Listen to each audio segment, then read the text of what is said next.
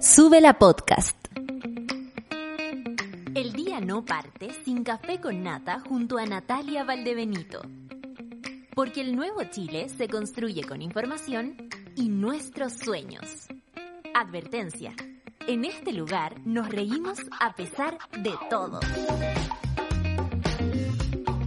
Aquí estamos. Desde ayer estoy esperando yo acá. Te juro, aquí me quedé esperando, fui a orinar, me duché, me cambié un poco de ropa para que no piensen mal de mí, pero yo estoy sentada desde ayer aquí. Se acortó la luz y dije, no, no me retiro, no me moverán, no me moverán. Hoy día ojalá no nos muevan, cabres. Aún así vamos a, a, seguir adelante como siempre, porque yo si les contara en todas las condiciones y todo lo que ha pasado cuando hacemos el programa, francamente dirían, oh, oh, todo lo que hay detrás de hacer un programa de radio online, que partió así en una habitación con Luchito, como olvidar a Luchito, besito, no me está escuchando, por supuesto, pero yo siempre lo voy a querer. Oye, eh, vamos al informe del tiempo, ¿cómo amanecieron hoy día? Los martes cuentan tanto como los lunes, ¿ah? así que a levantarse sin rascarse. Oh, me acordé de mi papá. Mi papá me decía así, a levantarse sin rascarse y no sé qué significa. Pero en el fondo era como apúrense. apúrense, cabrón. 18 grados en Arica, 17 en Iquique, 16 en Antofagasta, 23 en Copiapó y nube, ¿ah? harta nube por Copiapó, pero la temperatura agradable, 15 grados en La Serena y Coquimbo, y aquí ya empieza a salir el sol. Valparaíso, 18 grados en la costa, 26 grados en Santiago podrá ser una buena noticia para quienes obviamente se deprimen y yo me pongo en su lugar con el frío y hoy día se amanecen felices. Qué rico, me, encanta, pero no se le ocurra salir a la calle porque se van a llenar de smog, porque el smog nos está tapando aquí hasta las neuronas. 24 grados en Rancagua y en Talcarrete. Tere, está saliendo el solcito, 20 grados en Talcarrete. Will, por favor, y, a, igual, Igual hay que cantar como cebolla. Igual hay que andar como cebolla, porque una capa, la otra capa, la otra capa. Después a las cinco y media de la tarde hace frío de nuevo. Así que por favor, llévense la barca. 20 grados en Chillán, 17 en Concepción. Y yo ya dije en Concepción, si ven a la Pati Ortiz en la calle, por favor. Oye, el otro día que yo digo esto, me escribe la Pati Ortiz y andaba en la calle y se asustó. Pensó que alguien le iba a agarrar y se le iba a llevar para la casa. Me dice, no me hagas esto. Bueno, Pati, devuélvete para la casa. ¿Me escuchaste bien? 13 grados en Temuco, 10 grados en Valdivia, 12 en Puerto Montt. Aquí no hay lluvias, nada, eh, ni siquiera en Valdivia, imagínense. 8 grados en Coyhaique, 1 grado en las Torres del Paine, ahí se suman algunas lluviecitas nieves, y Punta Arenas 5 grados. Rapa Nui, donde sí va a haber lluvia, 19 grados. 15 grados en Juan Fernández, muy nuboso, y la Antártica chilena menos 6 grados y nieve. Los titulares de hoy día son los siguientes. Balance COVID. MinSal reportó menos de 2.000 internados en la UCI. Nosotros siempre revisamos este número y por supuesto que es importante. Eh, a mí me gustaría también escuchar a, las médicas, los médicos, les médiques, que a las enfermeras, a todo el el, personal, ¿no? Eh, pero bueno, es un buen número y como dijo el doctor Paris, y por algo será, no estamos, tenemos controlada la pandemia, y era una amiga, una amiga, en serio, que vive en la paralela, me decía, no estarán malos los números, después de un año y medio, ¿ah? Pero, tiene razón, la gente se está dando cuenta, le parece extraño que exista la variante Delta y al mismo tiempo los manden para la calle, nos den fase 3 las personas comunes y corrientes también hacen sus reflexiones. ¿Qué espera el doctor Paris? ¿Que pase piola? No, no, no, no. Siguiente, toda la región metropolitana ya está en fase 3. ¿Qué, ¿Qué, puedo hacer desde hoy en la capital? Me van a decir todo, pues si yo hago todo hace rato. Bueno, les vamos a dar de verdad las coordenadas. Superintendencia de Educación Superior busca que establecimientos retomen presencialidad. ¡Upa! Ay, ay, ay, ay. Y si hay, ¿de qué te quejáis? Diría mi abuela. Los, estadounidenses, vamos a seguir, los estadounidenses no vacunados están detrás del aumento de las hospitalizaciones por COVID-19. Lo mismo que pasa acá, pues. Lo mismo que pasa acá. La vacuna previene aquello. A vacunarse, por favor. A vacunarse sin rascarse. Científicos, sigamos, están desarrollando un novedoso medicamento para combatir el coronavirus. Eso es lo que nos gustaría a nosotros, un medicamento. Porque ya que no podemos, eh, no sé, de pronto, por mucho que te cuides, impedir el contagio, en un medicamento que te dé la solución para sentirte mejor, para sacarte de ahí. Bien, pues le quiero mandar un saludo a toda la familia de mi amigo Sebastián, que se agarraron el coronavirus y ahí están resistiendo un día más, es un día menos. Así que, amigo, estará todo bien. Lo tengo súper claro, lo siento en mi corazón. Igual que Jorge, para ti. Oye, tenemos, pero muchas eventualidades en nuestro programa. ¿eh? Yo los saludo a todos. Bueno, coletazos tras primarias presidenciales. Dólar a la baja Imagínense lo que hubiese pasado si se ganado Jadwe. Se derrumbó la bolsa. ¡Ay! ¿A quién no se le ha caído una bolsa? ¿Y cachó cuando se te abre la bolsa por abajo? Cuando la llenaste mucho, ¿a quién no se le ha caído la bolsa? Y después, vecina, tiene otra bolsa. O llegáis con todas las weas en la mano. Bueno. Dólar a la baja. Especialistas dicen que derrota de Jadwe es tranquilizadora. ¿Y qué esperaban? ¿Qué esperan? ¿Qué, qué creen? En un país donde los, el golpe de Estado lo ha hecho la derecha, donde todo ha estado en manos... perdonen, yo no soy comunista, pero los comunistas no le han hecho nada. Ojalá llegaran para que le dijeran algo. Despertaran esas mentes y corazones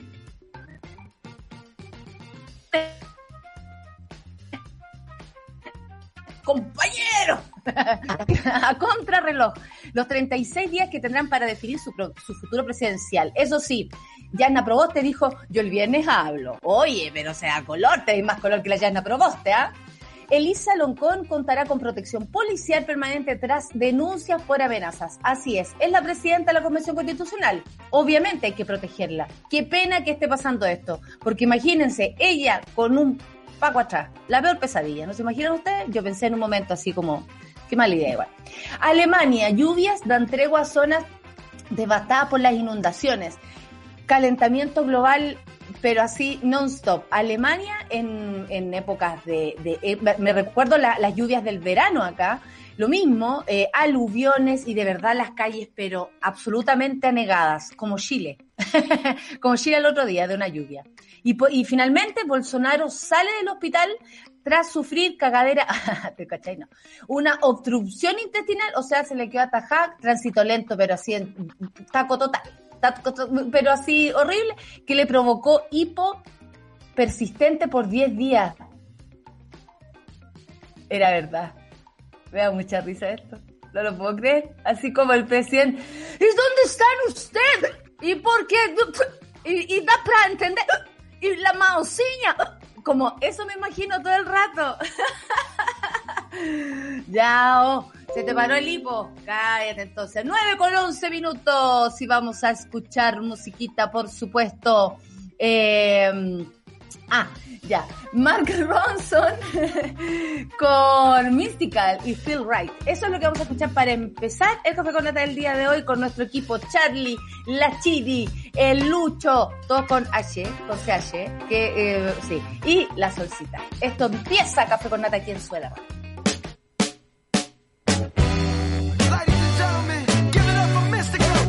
Café con nata.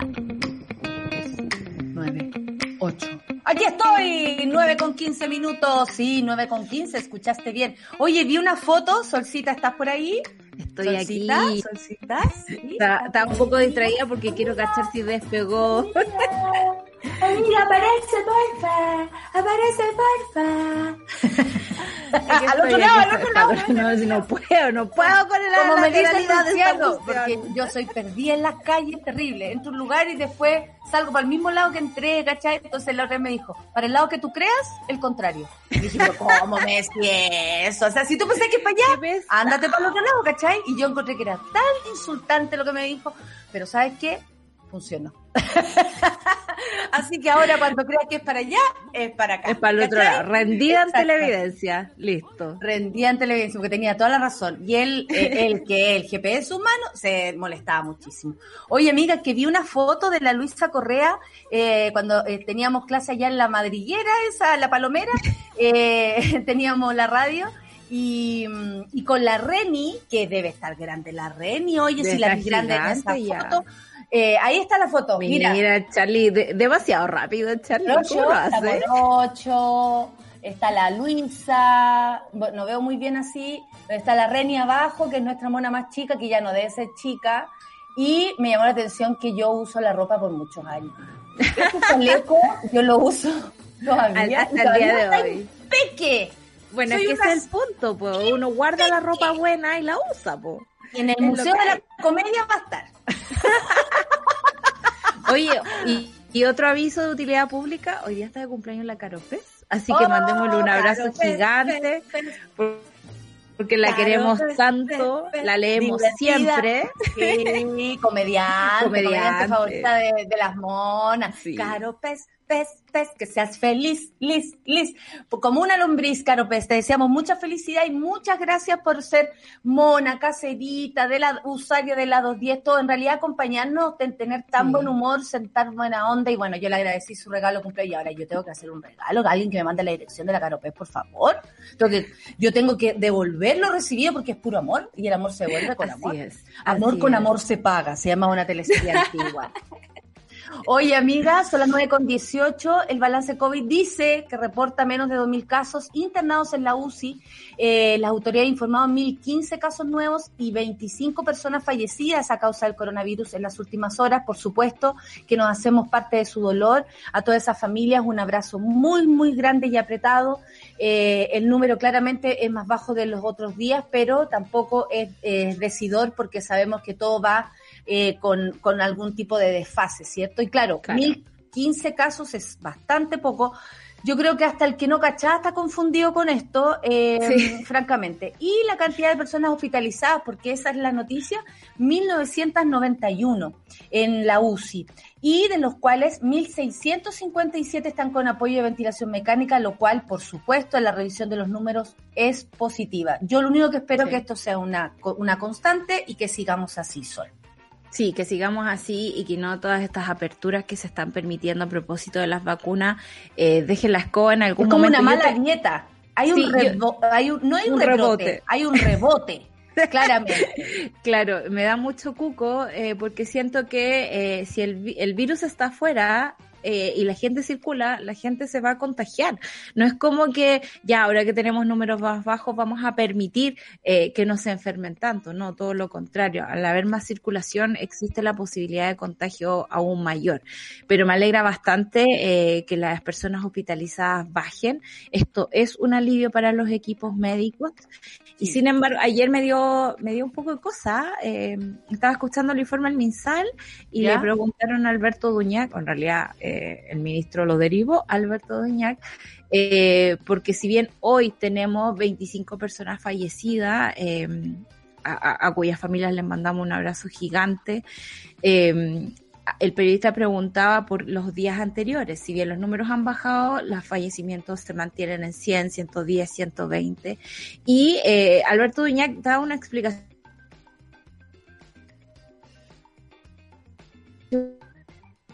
muy rara, ¿no? Es como, pero en el DAYS la información es otra. Si usted ve el informe los fines de semana, va a ver que el asunto es distinto.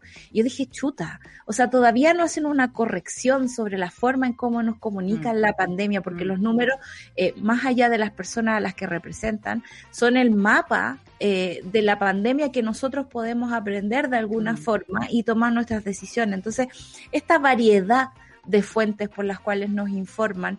Eh, me parece loquísimo que aún se mantenga y, yo creo que va a ser una de las cosas que va a tener que responder también el ministro París hoy día en el Parlamento a propósito de su acusación constitucional. Así que hay que, estar muy atento ahí eh, a qué va a pasar. la canción está pero perfecta. Exacto. Sí. Heavy, heavy, heavy. Me acordé que estuvo muy buena la canción para entrar. Se rieron los cabros, se rieron los cabros. Los despierto, pues bien, bien, Lucho, bien, ¿viste? esta es la forma mía de darte amor hacerte reír esta hora. Oye, toda la región metropolitana está en la fase 3, como decía la Sol. Ayer me tocó, eh, les he contado, he compartido con ustedes que estoy en, misiones eh, familiares, entonces me tocaba llevar a una persona al centro. Y eh, pasé por el lado que no iba hace mucho rato, por el sector de Bellas Artes.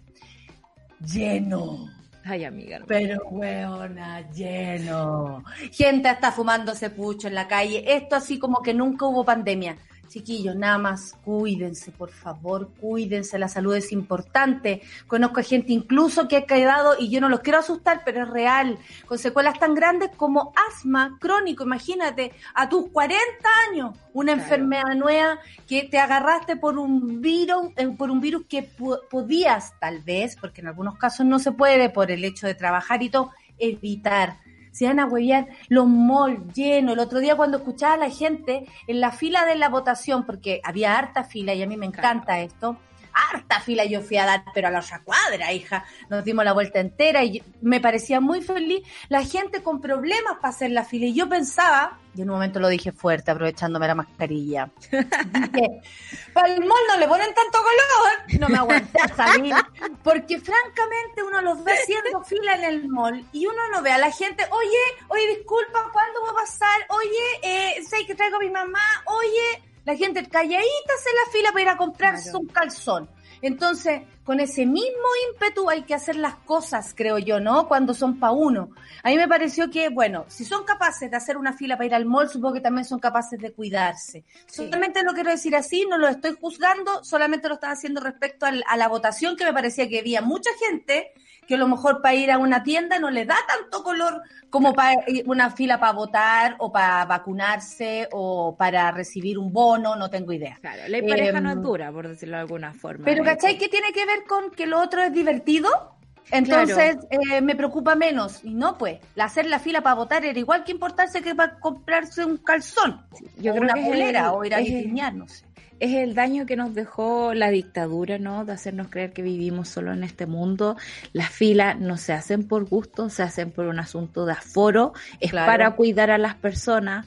Eh, es para cuidarnos entre todos. La fila al aire libre es mucho mejor que una fila en un espacio cerrado. Eso, porque después tienen que hacer fila dentro. Claro, pues yo tengo la suerte que en regiones es bien distinto, al menos en la sexta a mí me tocó un colegio con harto viento, harta corriente de aire, bien amplio. No había nadie porque yo voy tempranito. Eh, pero entiendo, entiendo, además de esta fusión de mesas que hicieron que poco avispado. Sí, pero me llamó la atención como el atado que le ponían las personas cuando uno los ve tan contentos, no digo que sean las mismas, pero haciendo una fila para comprarse una hueva. Entonces, como que de ahí uno dice proporciones, pues, importancia, prioridades. ¿Cachai? ¿Será que... gente, ah, esa en la fila, no, voy para la casa. Yo al tiro pensaba, bueno, según para quién es tu voto, ¿ah? según para quién es tu voto.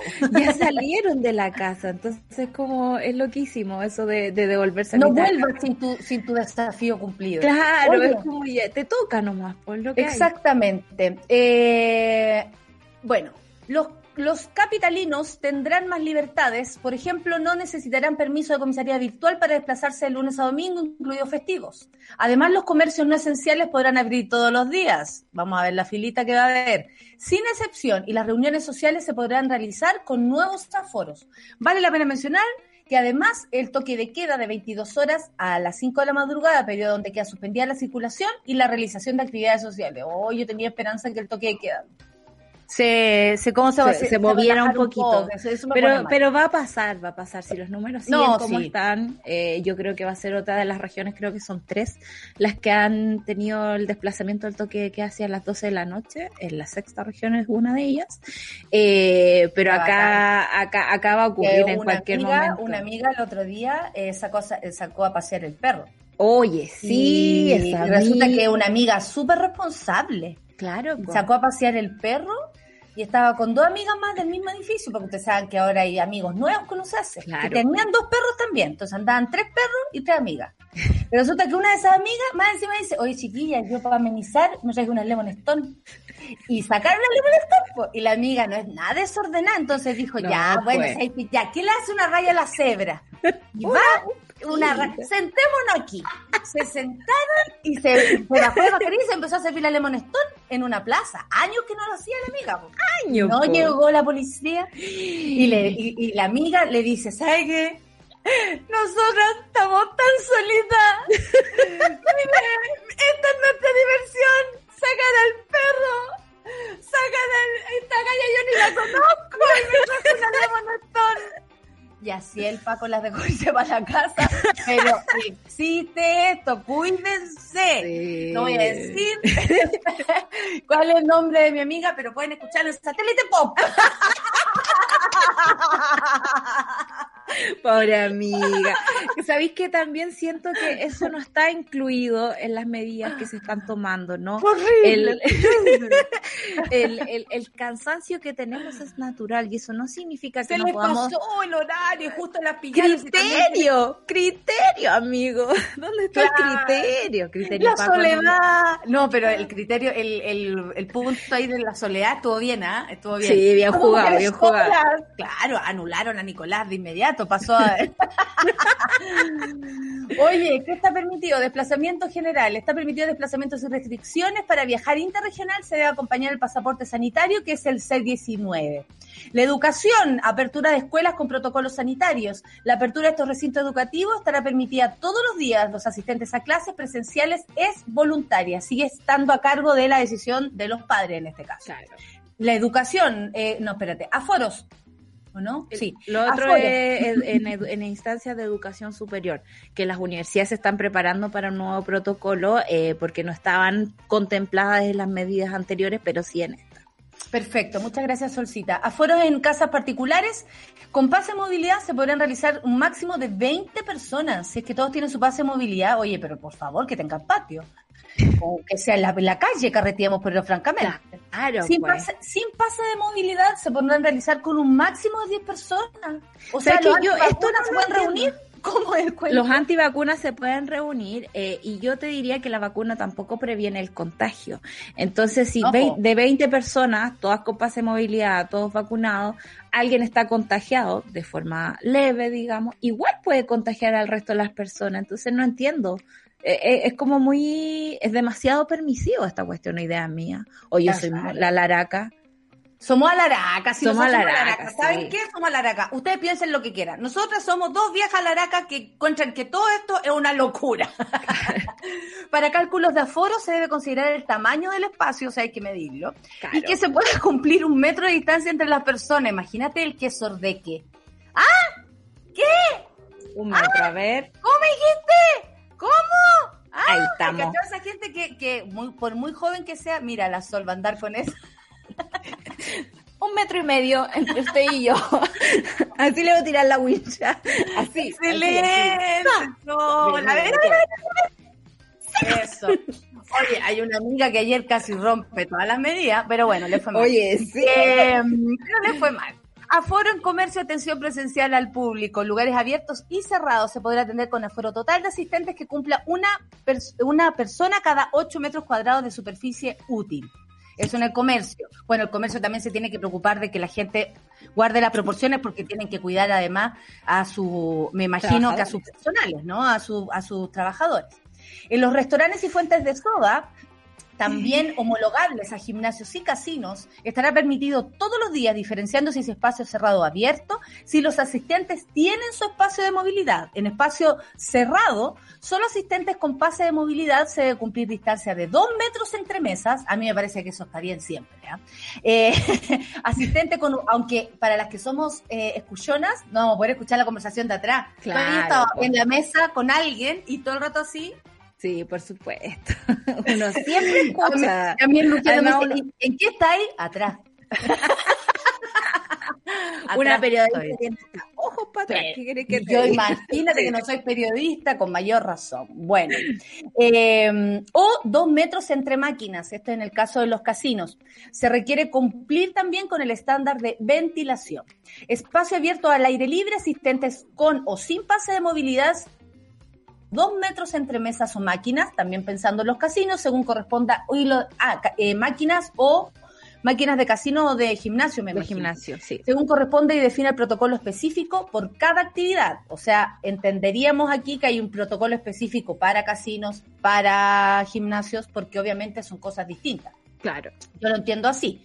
Aforo en actividad sin interacción entre asistentes permitía todos los días cumpliendo con los siguientes requisitos. Aforo, una persona con cada 8 metros eh, por no, una persona cada 8 metros cuadrados de superficie útil, espacio cerrado, máximo 100 personas y 500 personas y todos los asistentes tienen pase de movilidad. Requiere cumplir el estándar de ventilación. Espacio abierto, ¿cuándo ha habido ventilación en alguna ¿Cuál es el este estándar? país? y quiero Bueno. saber quién, quién fiscaliza todo esto. Claro, claro, claro. Antes de abrir, por ejemplo, los lugares, fiscalizar aquello. Espacio abierto al aire libre, máximo 200 personas y mil personas y todos los asistentes tienen pase de movilidad. Ah, por ahí me va gustando, pero mil personas, oye, yo- Pero en un parque. O sea, cerrado a mí me da terror. no, y con mascarilla, aún con el pase de movilidad, para que nos cuidemos todos. Eh, se van a escuchar menos las risas, pero no importa. No voy a ver sus caras, pero no importa. Son aquellas convocatorias de grupo de personas a la, ma- a la misma hora en un determinado lugar y que cumplen sí o sí los cuatro requisitos. Mantener una ubicación fija toda la actividad, mantener una distancia de un metro entre participantes, usar la mascarilla de forma permanente y sin consumo de alimentos. Ejemplos, seminarios, ritos religiosos, conciertos, público en estadios, cine, teatro y circo. ¿Viste? Yo estaba pensando que Sí. esto podía ser para lo que a uno le importa. Oye, quedan harta. Las vamos a revisar entonces en un ratito más. Sí, Eh, para escuchar la canción de tía y ahí sacamos lo, lo que también le pueda interesar a la monada. Son las 9 con 32 y vamos a escuchar la canción de tía que hoy día es la siguiente. No. te pasaste. De... Ah, esta canción es muy buena y es muy de tía, pero ni siquiera porque es de tía nomás porque uno la ha escuchado aunque era chiquiteta. Chao. De Ramones y Wanna Visitated es lo que vamos a escuchar esta mañana. La canción de tía, tía rockera, tía punky, tía, tía chascona, todas las tías. Café con atención.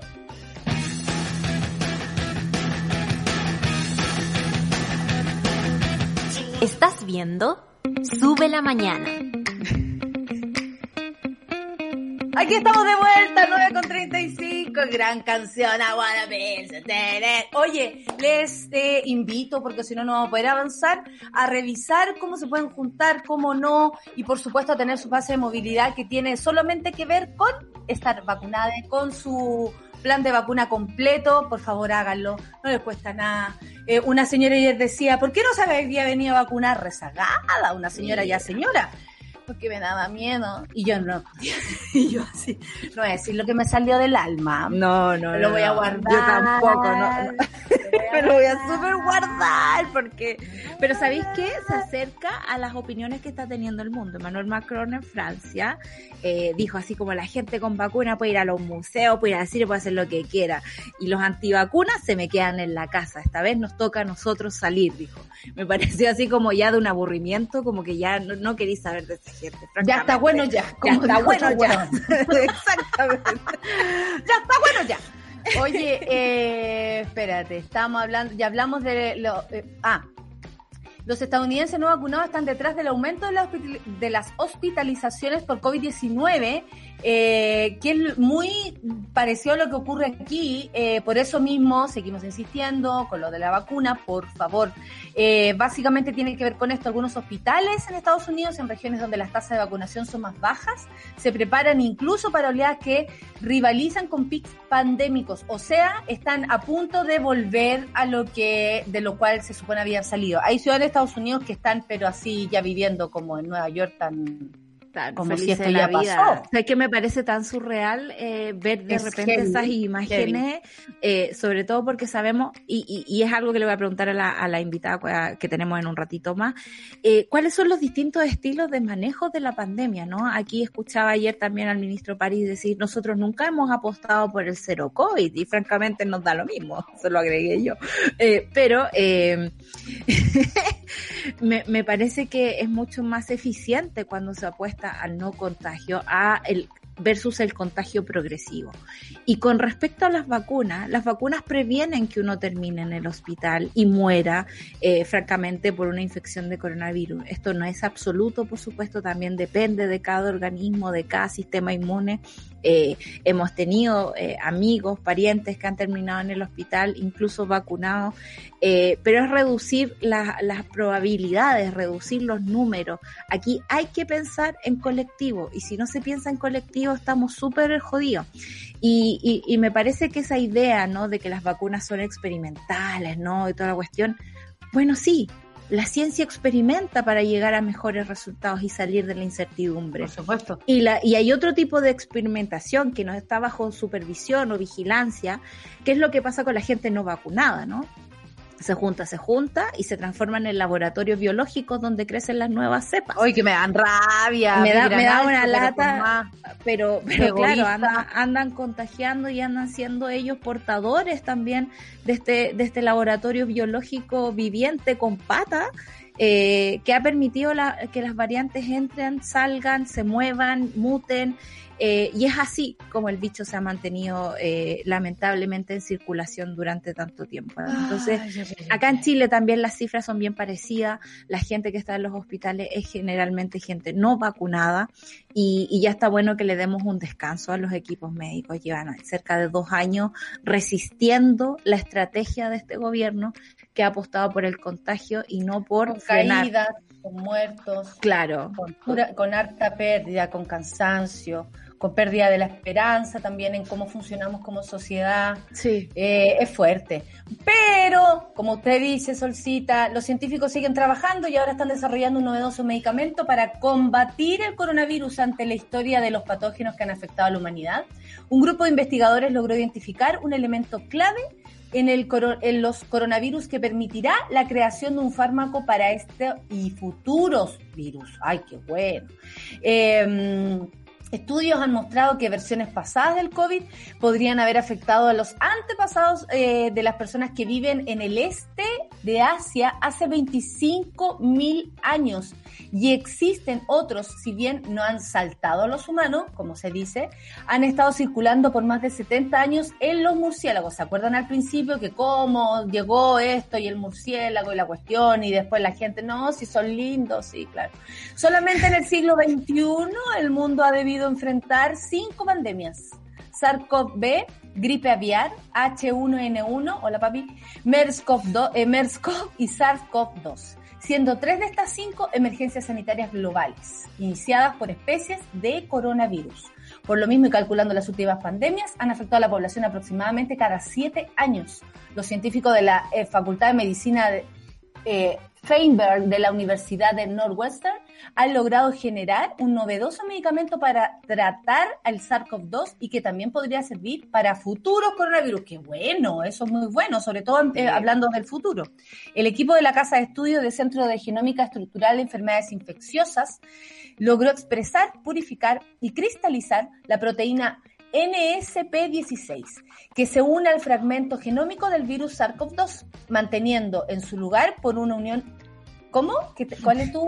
Eh, perdona, estoy, jugando a entender, estoy jugando a entender cómo se unen las, cosas. Logró expresar, purificar, cristalizar la proteína NSP16, que se une al fragmento genómico del virus SARS-CoV-2, manteniendo en su lugar eh, mantenido en su lugar por un ion metálico. ¿Cómo lo va a hacer eso? este fragmento es utilizado como plantilla, responsable de contar con los componentes elementales del virus para su posterior replicación.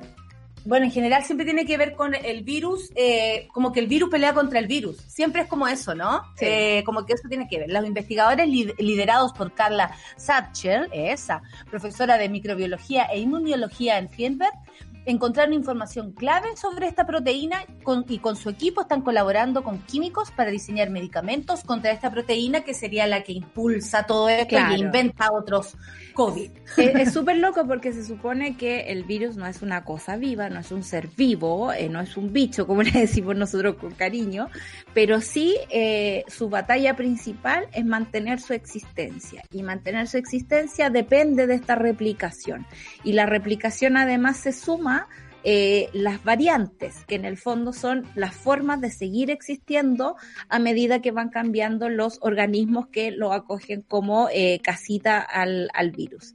Y si uno ataca esa capacidad de reproducirse, esa capacidad de replicación, estaríamos frenando algo aquí que eh, digamos, es más fácil que frenar todo lo malo que hemos hecho con el medio ambiente. Ustedes saben que estas es cosas, estas pandemias están ocurriendo porque el ser humano ha depredado mucho los hábitats naturales, además de andar comiendo animalitos que no deberían comerse, y es así como esos accidentes van generando eh, estos saltos, ¿no? De, por ejemplo, un murciélago a una persona. Cuando se estudian los coronavirus en, los murciélagos, se han encontrado una cacha, una cacha de virus. la periodista, se han encontrado una cacha de virus. Ay, me gustaría que la subsecretaria Daza fuera tan honesta, ¿sabí? Se han encontrado una cacha de virus. Que dan susto, dan mucho susto. El Fran, el Fran, eh, nuestro querido Fran, el humano, que es además enfermero, dice, de hecho, el MERS, el SARS y el HN1 son virus que nos acompañan desde hace rato. ¿Cachai? Que cuando la gente decía, pero ¿cómo sale la vacuna ahora? ¿Por qué no se demoraron nada? Dudo de eso. Porque esto se viene estudiando, porque el coronavirus no es algo nuevo, porque eh, solamente son variaciones de este bicho que, no es bicho, del virus que además eh, algunas veces es más contagioso, las variantes, ustedes han, hemos aprendido un montón de esto. Y yo antes no sabía nada. Mi profesor de biología estaría muy contento. Y todo depende de la posibilidad del virus de mantener su existencia. No digo vida porque no es tan vivo, pero mantener su existencia. Yo recuerdo que los dos primeros casos que hubo en Chile de coronavirus, uno de ellos era como el coronavirus nuevo y el otro era un coronavirus muy antiguo. Entonces no era tan terrible como el que inicialmente partió por acá. Ahora, por ejemplo, tenemos esta mutación de la variante Delta que va a transformarse en la variante dominante en el mundo, que si bien parece no, no te jode mucho con la tos, como que tiene un poco los síntomas más disminuidos, sí contagia por montón. Y ahí uno tiene que pensar en el resto. Yo soy súper paranoica con el tema del cuidado porque tengo una abuela de 97 años, entonces me da terror llevarle algo a ella y por eso mismo yo me cuido. Entonces, esta enfermedad no se entiende si uno no piensa en el otro, en el del lado, e incluso en el que tú todavía no conoces. Es cosa de ir al metro, subir un ascensor, es un montón de, de, espacios que compartimos y que lamentablemente en la ciudad se hace mucho más difícil como cachar que vivimos cerca. Eh, pensaba, por ejemplo, la diferencia que hay entre Santa Cruz, donde uno saluda a todo el mundo, o cuando me subo en el ascensor acá y con suerte nos miramos, ¿cachai? Entonces, como...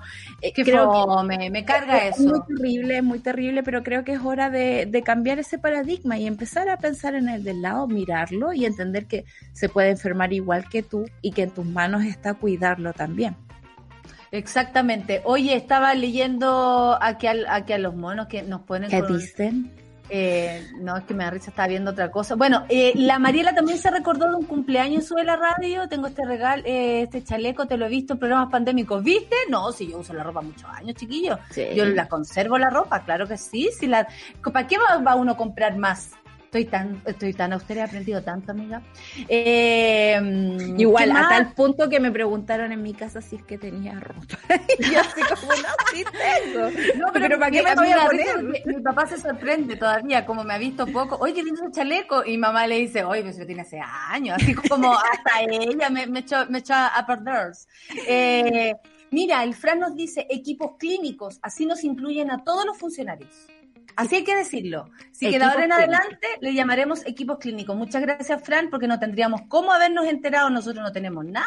Yo no sé, pero ni siquiera poner el traste para una, para una inyección. Me da mucho miedo. Oye, eh, el único murciélago bueno es el Batman, dice la Yo creo que es lo que estamos pensando. Bueno, eh, coletazos de las primarias se pueden hacer varios.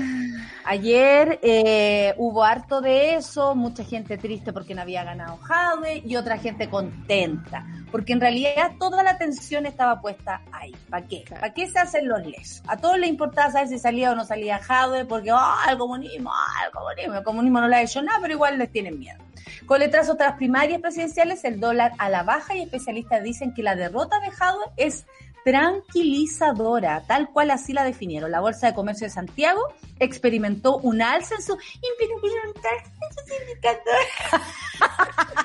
Me dan ganas de hacerlo así.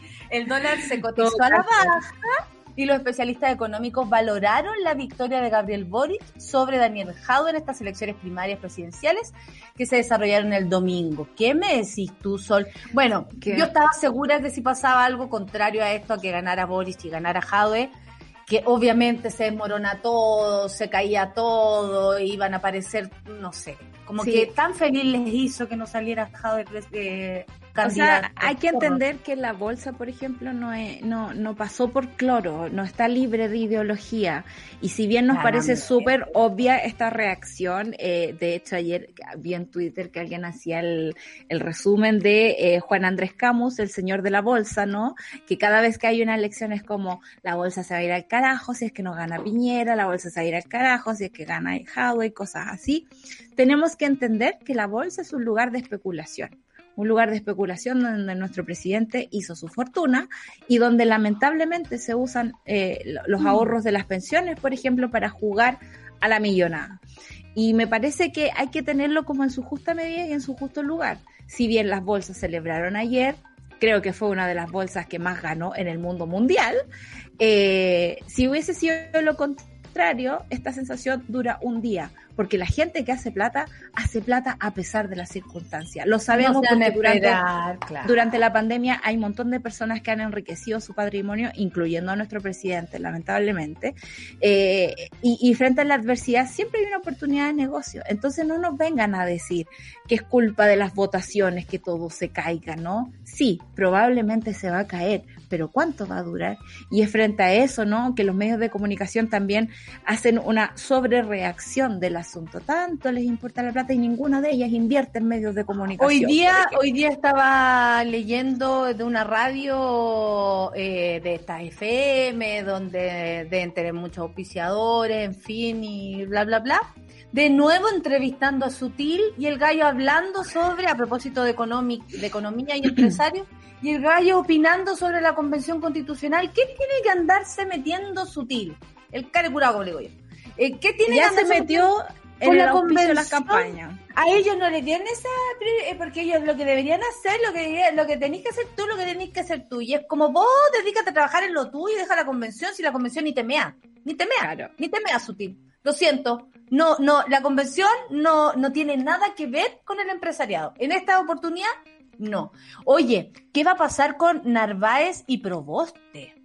Están a contrarreloj, los 36 días que tendrán para definir su, su futuro presidencial. En el círculo de la senadora por Atacama, que es Yasna Proboste, admiten que la presión por la confirmación de una candidatura solo irá en aumento y no debería pasar de julio. Ella anunció que este viernes hablaría.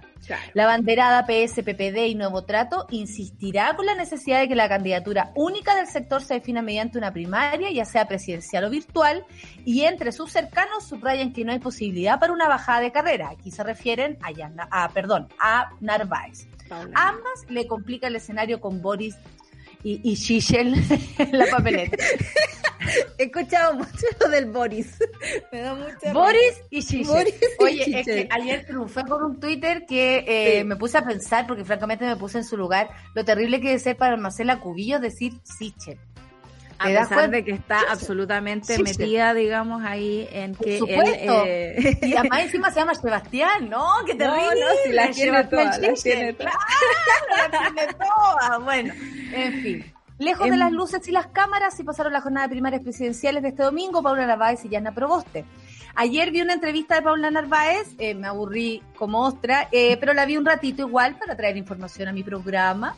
Eh, y ella decía que nunca ha pensado en bajarse, nunca, que ella va a seguir y, le, y lo que está haciendo ahora claramente es presionar a, a Yasna Proboste para que se, diga algo, ¿no? Porque según ella hay un sector que no tiene candidato, que no tiene candidata, ¿cachai? Que tiene que ver con una mm, derecha, perdón, una izquierda de centro, pero que no estaría representada en Sichel en este caso, porque para ellos Boric significa algo más de izquierda. Entonces, y por otra parte, Boric no representa a todo este movimiento de la lista del pueblo. Además, nuevamente se van a empezar a dividir las aguas aquí eh, y nos puede llevar a una u otra sorpresa por ahí. Al fondo del abismo rocalloso. Exactamente. Me parece súper eh, noble y digno por parte de Paula Narváez pedir una primaria eh, porque creo que además son candidaturas, claro. son candidaturas que no jugaron eh, en, la, en el cronograma oficial, ¿no? Eh, hubo oportunidad de primaria y no se pusieron de acuerdo. ¿Quién piensa en Maldonado, por ejemplo? Que también sigue pidiendo. Eh, yo, yo, voy a votar Maldonado, ¿sabí? Voy a votar por Maldonado. voy a votar por Maldonado. Radical. Maldonado, claro. Eh, que se siente un poco como de Mandalorian, eh, dijo en una entrevista por ahí. Maldonado. Bájate el pony, Maldonado. No venga claro. que el único Mandalorian es, es Pedrito Pascal. Pedrito Pascal. Y por otra parte, tenemos un montón, un montón de candidaturas que están buscando su firma para entrar, digamos, en la carrera eh, vía solitaria, pero me parece también que si bien hay muchas personas eh, que por un miedo están esperando que Yasna Proboste se, se presente, lo encuentro como súper poco justo con las, con las otras cosas que han hecho los otros candidatos, como someterse a una primaria oficial eh, organizada por el CERVEL. Ahora sería francamente también un gasto de plata y de organización. Eh, ir a dónde, no vas a ir a la sede oficial, donde se te van a hacer estas primarias. Si es por internet, siempre ha habido problemas con internet. El, hemos sabido que lo único bueno que tiene Chile es el CERVEL, que funciona como Finlandia, francamente, y eso depende de las personas que están ahí mismo mismo contando sus votos. Entonces, claro, hay que esperar eh, para ver también si es que Yasna Proboste se presenta después de su eh, rendición de cuentas del Senado, de la presidencia, que creo que es el jueves. y el viernes ella hace... Con eso, que son sus obligaciones del cargo que ostenta ahora. Aquí dice una, la mona, espérate, ¿cuál mona? Eh, para no, para no. Oye, el Fran subió una foto que juventud más grande, abrazados los dos y como dice, con pilchas reutilizables. ¿eh? Ahora somos los reutilizables. La, dice la Dani, la Dani Burdeles dice, eh, la Yasna se está dando cualquier color. Eh, ¿Cuál va a ser la justificación también de su candidatura? ¿Es como solo porque me lo pidieron? ¿Sí? Solo como dice, el, el, el, Lucho haciéndome la bonita los últimos dos meses. Claro, la Dani dice también, mi mamá me decía que votaría por Maldonado para que no se sienta tan solo. ¿Caché? Va a ganar Maldonado. Va a ganar Maldonado. Va a ganar Maldonado ¿ah? Tenemos el eh, Mandalorian. Claro, nana, qué bonito. Oye, a ver, en otras noticias, bueno, las, lluvias en Alemania que dan tregua estos últimos días, pero ha sido fuerte, súper devastador en los estadios, en los estados, perdón, de Renania Palatino y Renania del Norte, Westfalia. Continuarán los trabajos para por restablecer suministros básicos, así como la reparación de vías ferroviarias y estaciones que quedaron inutilizables. Las imágenes son heavy y muy elocuentes, nada muy raro a lo que pasó en el cajón del Maipo. De hecho, eh, justo ahora para el verano, y es lo mismo, ¿no? Eh, lluvias de verano que, por supuesto, provocan muchos problemas.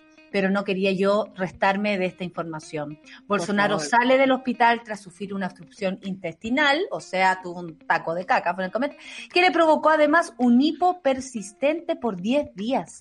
¿Tú te imaginas eso? Yo quiero que toda la gente ahora se ponga a imaginar que el hipo no para.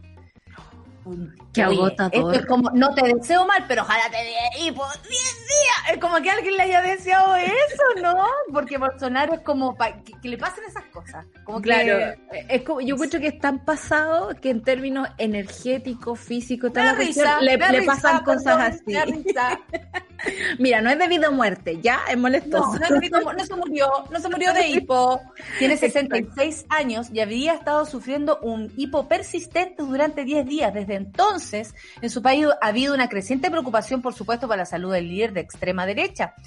¿Quién fue apuñalado? No, eso es mentira. Bolsonaro resultó gravemente herido en un ataque y perdió el 40% de su sangre. Ah, ya, pero eso es la mentira de la otra vez. Bueno, hemos visto más a Bolsonaro en cama, enchufado. ¿Se acuerdan de ese, de ese, de esa cuestión que le pusieron al mando? Oh, yo no le creo nada. Bueno, pero los de los 10 días, quiero creerlo. de los 10 días con hipo, quiero creer. Quiero creer. Quiero creer. Igual siempre es extraño que pasen estas cosas. Uno no, no duda de la salud de las personas. Hay médicos involucrados aquí, me imagino.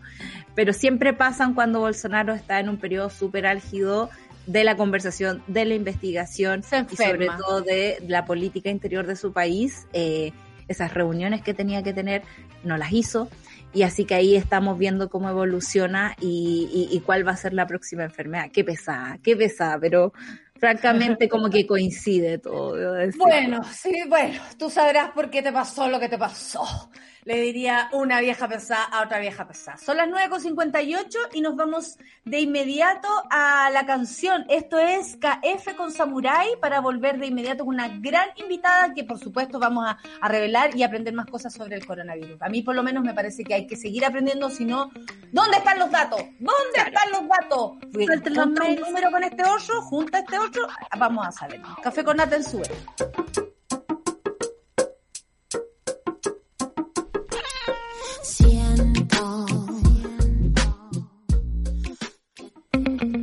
pausa y ya regresamos. Volvió Escudo Negra. Una cerveza con cuerpo, con color y con sabor más intensos. Escudo Negra, porque siempre se puede tener más carácter. Escudo, hecha con carácter.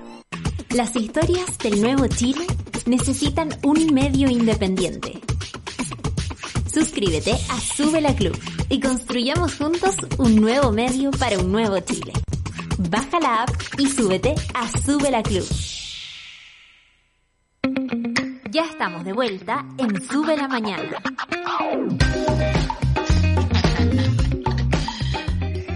Super Ciudadano viene después del café con nata con mi querida Rayena Araya y luego viene ella, la que vivió todo lo que les conté, Claudita Cayo con satélite pop.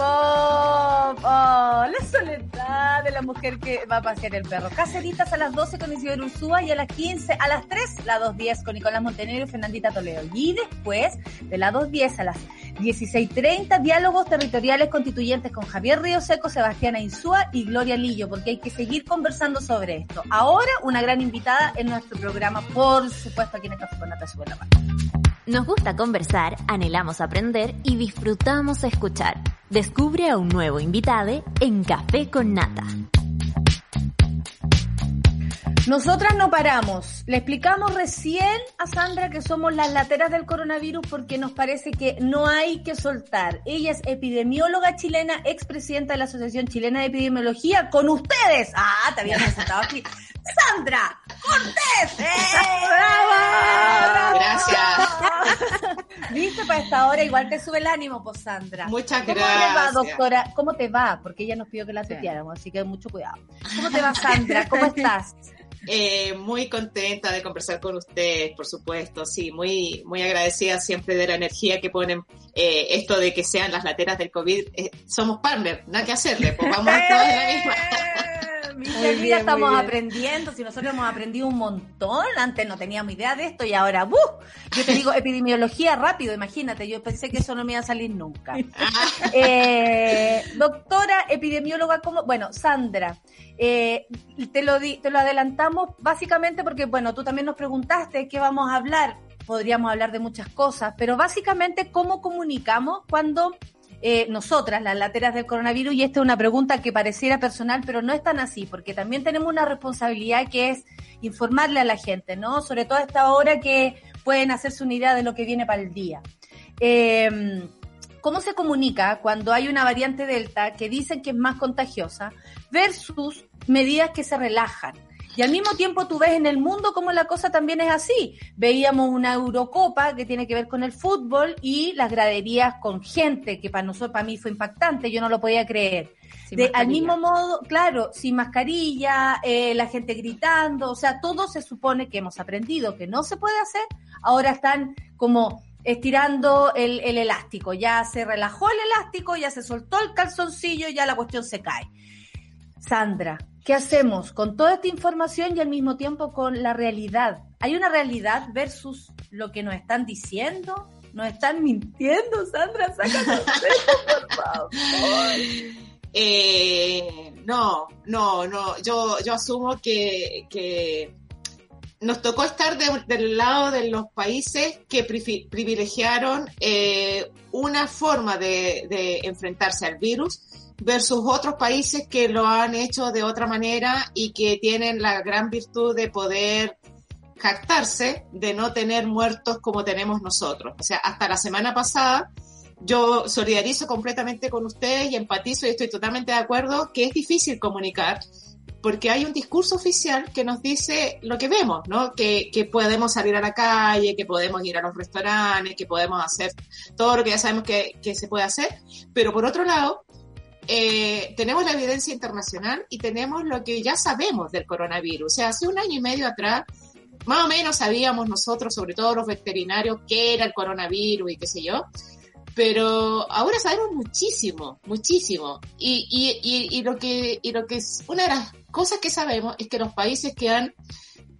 privilegiado cortar la cadena de transmisión son los mm. países que, por ejemplo, tienen menores tasas de mortalidad, son los países que tienen menores tasas de vacunación y son los países que no han logrado, que no han llegado a colapsar sus sistemas de salud. Porque además tienen sistemas de salud mucho más eh, integrados que el nuestro. En cambio, nosotros estamos en el lote de los países que dejaron un poco que la, la transmisión ocurriera de manera comunitaria, apostaron por medidas como como al, al, final de la historia de la enfermedad, o sea, apostaron por los ventiladores mecánicos y qué sé yo, y después como gran avance se la jugaron por la vacuna. Y ahí estamos eh, Chile, Estados Unidos, algunos países europeos que han ido, que han venido, eh, pero a, la larga lo que hay detrás de eso hay, es una, un interés por mantener la economía funcionando y hay mm. un interés por, eh, de alguna manera, confiar en que nos íbamos a acostumbrar al virus. Pero a la pasada, pero a la pasada se nos va muriendo gente. Entonces Chile eh, tiene esta forma de controlar la pandemia que, que nosotros desde un principio dijimos, desde la Sociedad de Epidemiología y, y otras sociedades científicas dijeron, oye, veamos lo que va pasando afuera y lo que pasamos, lo que estamos viendo afuera. Acabo de hablar con un amigo que está en Barcelona y me dice, Barcelona está los casos a mil la gracia es que ellos tienen un sistema de salud que es bastante más equitativo que el nuestro y no tienen las UCI colapsadas ni los hospitales colapsados, pero hay muchísimos casos. O sea, hay un brote muy importante en España, hay un incremento de los casos en Europa en general, en España, en Inglaterra. Entonces, bueno, uno dice, bueno, eh, pucha, vamos a tener que esperar a que alguien se decida cambiar la estrategia o, o, vamos a esperar a acostumbrarnos a que la gente muera. Eh, es brutal, pues. Mm, es brutal. Entonces, eh, claro, nosotros seguimos educando a partir de las certezas. Las certezas que tenemos es que la variable delta eh, puede, ya está en Chile, y ya vimos que no fuimos tan rápidos ni en detectarla ni en contenerla. Claramente. ¿Ya? Y, sabemos que, y no sabemos cómo la variante Delta se va a comportar, o ya se está comportando en nuestro país, o ya se comportó en nuestro país, quién sabe. Entonces, bueno, ¿cómo, me, cómo comunicar? Eh, esto lo hemos hablado mucho nosotros, pero uno tiene que comunicar las certezas y las incertezas.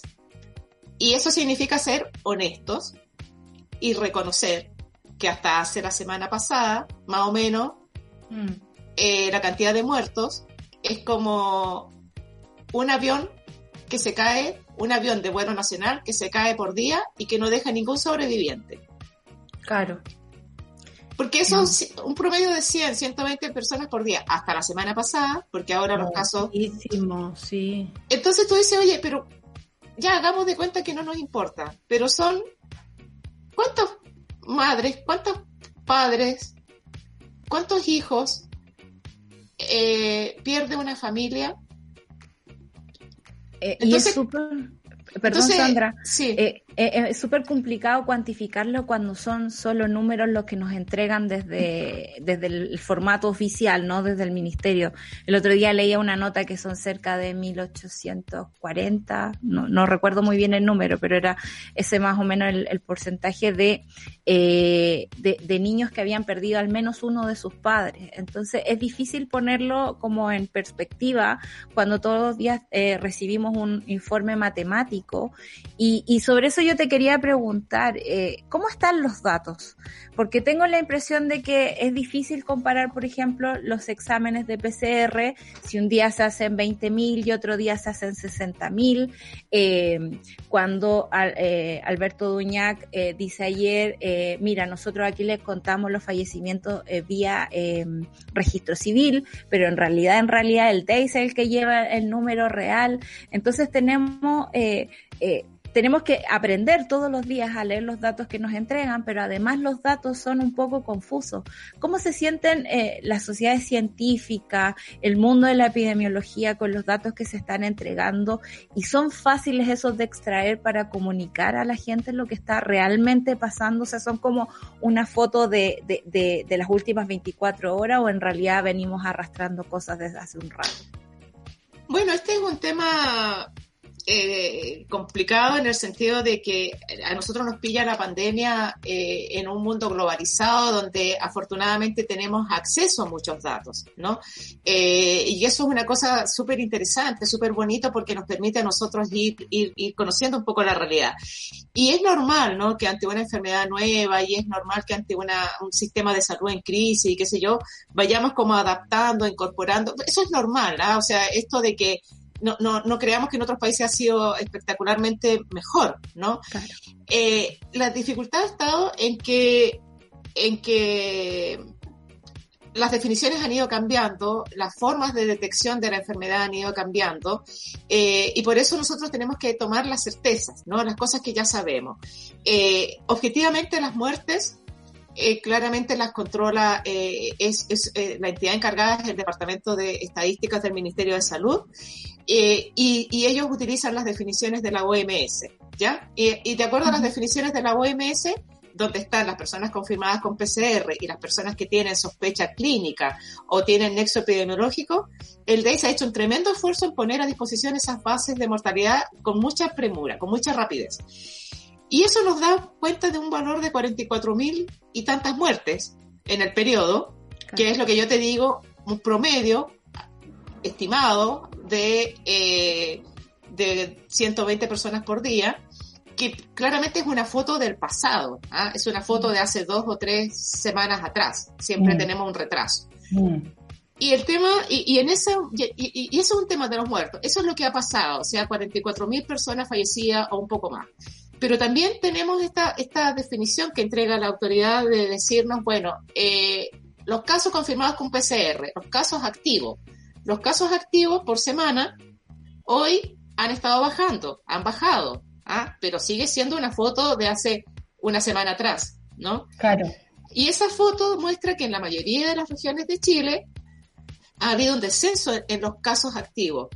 Pero nosotros sabemos que hay un subreporte de eso, ¿ah? porque no todo el mundo se hace un PCR, no todo el mundo se ha hecho un PCR, hay personas que se hacen PCR cada 15 días. Entonces, ahí hay una parte de la incertidumbre que no tenemos cómo saberla.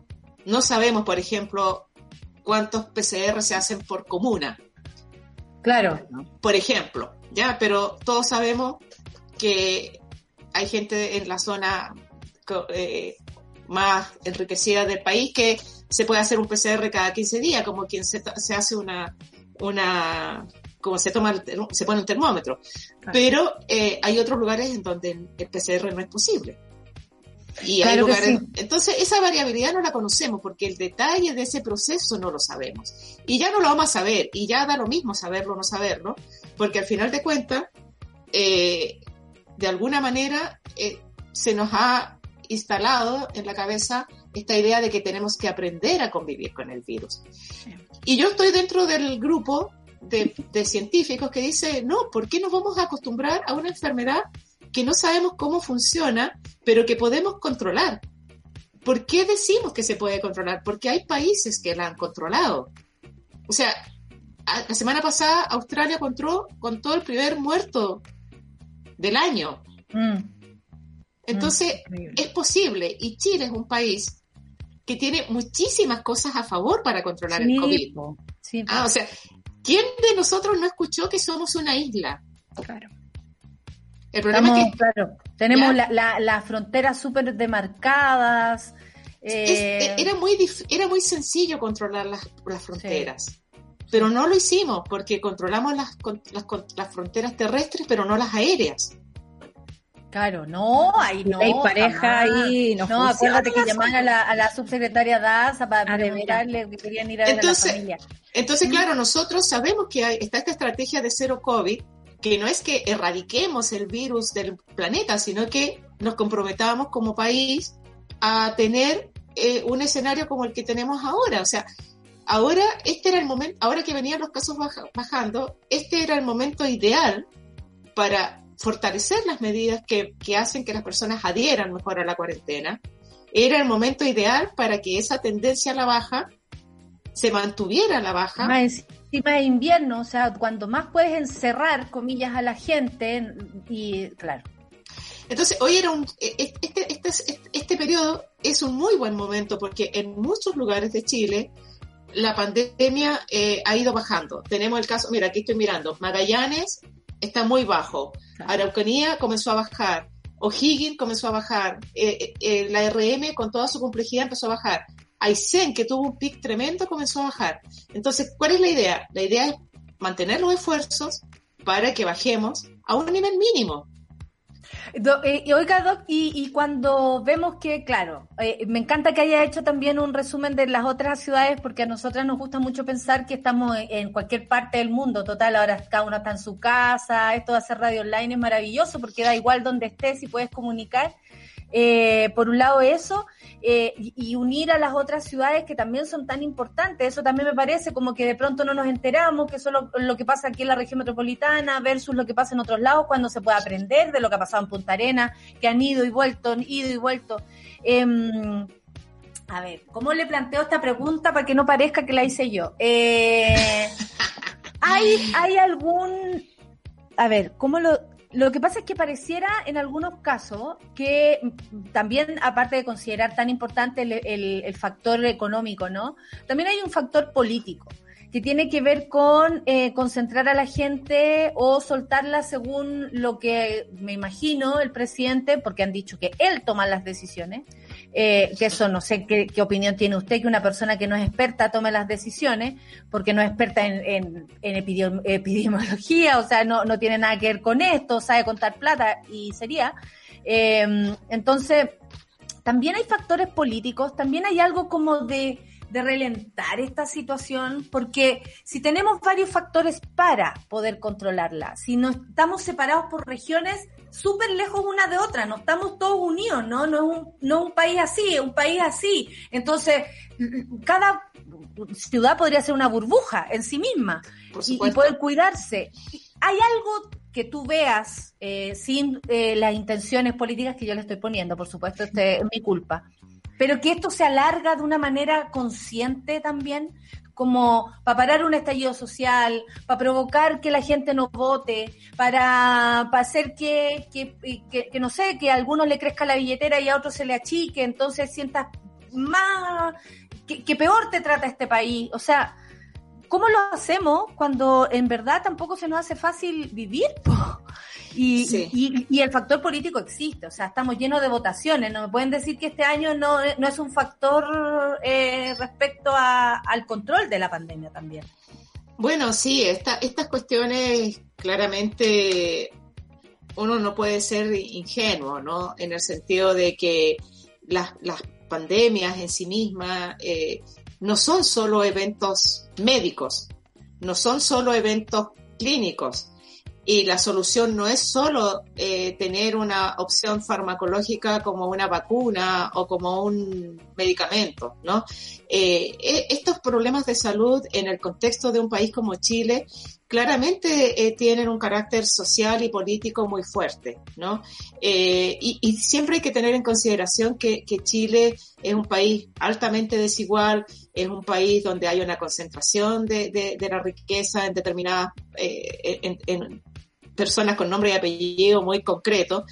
Y, y la salud pública en general, eh, de alguna manera, da cuenta de esas desigualdades en salud y da cuenta de...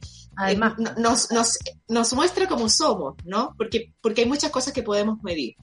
Y por lo tanto, claro, uno eh, podría haber esperado una forma de respuesta diferente y eso nunca vamos a saberlo porque esto ya, ya está, ya es parte de la historia. O sea, cómo, cómo se decidió en el primer momento abordar esta pandemia es una, una cuestión que ya pasó. Nosotros en marzo del año pasado estábamos diciendo, oye, hagamos mesas regionales, dejemos que las comunidades, que los territorios, con los epidemiólogos, con los infectólogos, con los sociólogos, eh, aborden la problemática en el contexto de cada territorio. Y eso ya no pasó. ¿ya? Entonces ahora eh, es importante eh, tener claridad de qué es lo que se nos viene. O sea, ¿qué es lo que se nos viene? No lo sabemos muy claramente eh, porque tenemos esta, esta, esta posibilidad en donde hoy hagamos los esfuerzos para controlar la pandemia, para cortar la cadena de transmisión. Y, es muy bueno que ahora hayan eh, eh, un poco más de sensibilidades en regiones, porque tenemos mm. gobernadores electos, porque tenemos otros alcaldes en muchas comunas, porque estamos en este escenario de, discusión nacional con la constituyente y qué sé yo, donde hay muchas voces que pueden eh, ponerse en el debate público para buscar soluciones con pertinencia local, cultural, territorial, como lo decida cada lugar. Ahora, mientras mantengamos esta decisión centralizada de cómo abordar la pandemia desde Santiago para el resto de Chile, lamentablemente eh, podemos esperar eh, que en, algunos lugares se disparen los casos o no se disparen. Eh, pero el llamado sería ese, ¿no? que de alguna manera las voces de cada sector, de cada territorio, aboguen por esta cuestión del cero COVID, no pensando en que lo vamos a erradicar, sino que lo queremos reducir al mínimo posible. Y eso Incluye, por supuesto, a las sociedades científicas, incluye a las organizaciones comunitarias, incluye a los comunicadores sociales, porque si no vamos a, seguir acostumbrándonos a, vivir en este modo pandémico y, quedamos vulnerables, ¿no? Quedamos vulnerables. Y aquí hay una cuestión que a, mucha gente se le olvida. Eh, las implicancias en el corto y mediano plazo no las conocemos muy bien, pero sabemos del deterioro en la salud mental, sobre todo de los niños, de los jóvenes. Eh, sabemos de, los, de los impactos que pueden haber en el long COVID, o sea, esta, esta montonera de personas que hemos tenido, que ya yo no sé cuántos casos son en Chile, pero cuántas personas que han tenido COVID y que han quedado con algún tipo de secuela que de alguna manera les puede afectar tanto en su salud física como en su salud mental, en su productividad, en su calidad de vida. Y, de eso tenemos que hacernos cargo nosotros. O sea, no, es, no es que se vaya a hacer cargo un gobierno, e, es el propio Estado, somos nosotros mismos los que nos tenemos que hacer cargo de eso. Y eso va a tener un costo gigante también en eh, no solo económico para todo el sistema de salud, sino para nuestra propia salud. Y, y, y, frente a eso, Sandra, yo te quería preguntar sobre el rol de la vacunación y cómo esto permite que se tomen decisiones o no. Eh, y pienso en lo siguiente, eh, Latinoamérica creo que es como cerca del 10% de las personas que están vacunadas versus un 59.3 acá en Chile. Eh, y en base a esa vacunación, que sabemos que no es la herramienta perfecta para cortar el contagio, sino para prevenir que no terminemos mucho rato en el hospital o cosas así, ¿qué te parecen esta, estos aumentos de aforo a propósito de tener tu carnet de vacunación o no? Y, si esta vacunación ha servido eh, eh, eh, para disminuir los casos, porque a nosotros que llevamos los números todos los días, de repente vemos esta baja y decimos, ¿Qué será? ¿Qué, ¿Qué, será? ¿Es la vacunación la que está funcionando? ¿Son otras medidas las que están funcionando? ¿O es simplemente un asunto de suerte que de repente empezamos a bajar los números? ¿Cuál es el rol de la vacunación también en un asunto como eh, grupal, ¿no? Aquí no somos unas islas, eh, todos dependemos del otro y cuidamos al otro también. Entonces queríamos saber eh, ese, cuál es el rol de la vacunación. Bueno, la vacunación claramente es una estrategia que sabemos que controla muchísimas enfermedades, ¿no? O sea, recuerden que antes de las vacunaciones masivas contra el sarampión, yo al menos eh, estuve a punto de enfermarme de sarampión y solo quería eh, que me diera sarampión. De hecho, hasta me, me metía en la cama de mi hermano cuando tuvo sarampión para que me diera sarampión. Las mamás nos juntaban a todos para que nos diera. Y no me dio, eh, pero, pero ponte las las han sido muy exitosas para controlar el sarampión, para controlar una serie de otras enfermedades, ¿no? Y claramente aquí nosotros estamos eh, en un escenario súper ventajoso respecto a otros países, ¿no? O sea, Chile tiene muchas cosas a favor para controlar esta pandemia. Tiene la posibilidad, como país, digamos, con alto poder adquisitivo, de comprar muchas vacunas, ¿no? Eh, nosotros estamos pensando en vacunar a los niños cuando hay países latinoamericanos que ni siquiera han vacunado a sus equipos de salud, ¿no? Entonces, claro, la vacunación es una herramienta útil, es una herramienta que nos puede estar ayudando en este momento, pero ojo, nosotros solo vemos las series temporales. Nosotros solo vemos una variable que es el tiempo versus la cobertura de la vacunación o, la serie de tiempo versus la ocurrencia de casos eh, activos, ¿no? Y claro, estamos en una baja, pero no podemos decir que eso es suerte, ni podemos decir que eso es por la vacuna, porque en realidad hay muchas otras variables que están ocurriendo y que nosotros no las estamos viendo porque no tenemos los datos para verlo, ¿ya? Entonces hay que ser muy precavido con eso y siempre mantener el mensaje de que la vacunación es una muy buena estrategia, pero no es la única estrategia, porque la vacunación nos, nos protege del peor evento, que es morirnos o llegar a una UCI con gravedad. Y volvemos al mensaje de siempre, la complementariedad de las medidas. Y en esta complementariedad de las medidas, este relajamiento de medidas, esta libertad de movimiento que hemos tenido, esta posibilidad de, de viajar al extranjero, que ya ya todo el mundo sabe, ¿no? Y por eso es bueno decirlo. Todo el mundo sabe que fulanito o menganito hasta ha ido a Estados Unidos o que el otro se fue a pasar los días de invierno a alguna isla del Caribe. Eso ya, ya sabemos, ya sabemos que el aeropuerto nunca ha cerrado y sabemos que los vuelos nacionales tampoco han cerrado y sabemos que la gente se desplaza. Entonces, obviamente, eh, tenemos que poner el énfasis en las otras medidas para ayudar a que el efecto de la vacuna sea efectivo y para cuidar y cuidar a quienes no están vacunados. Ojo, nosotros no tenemos vacunados a los niños menores de 15 años.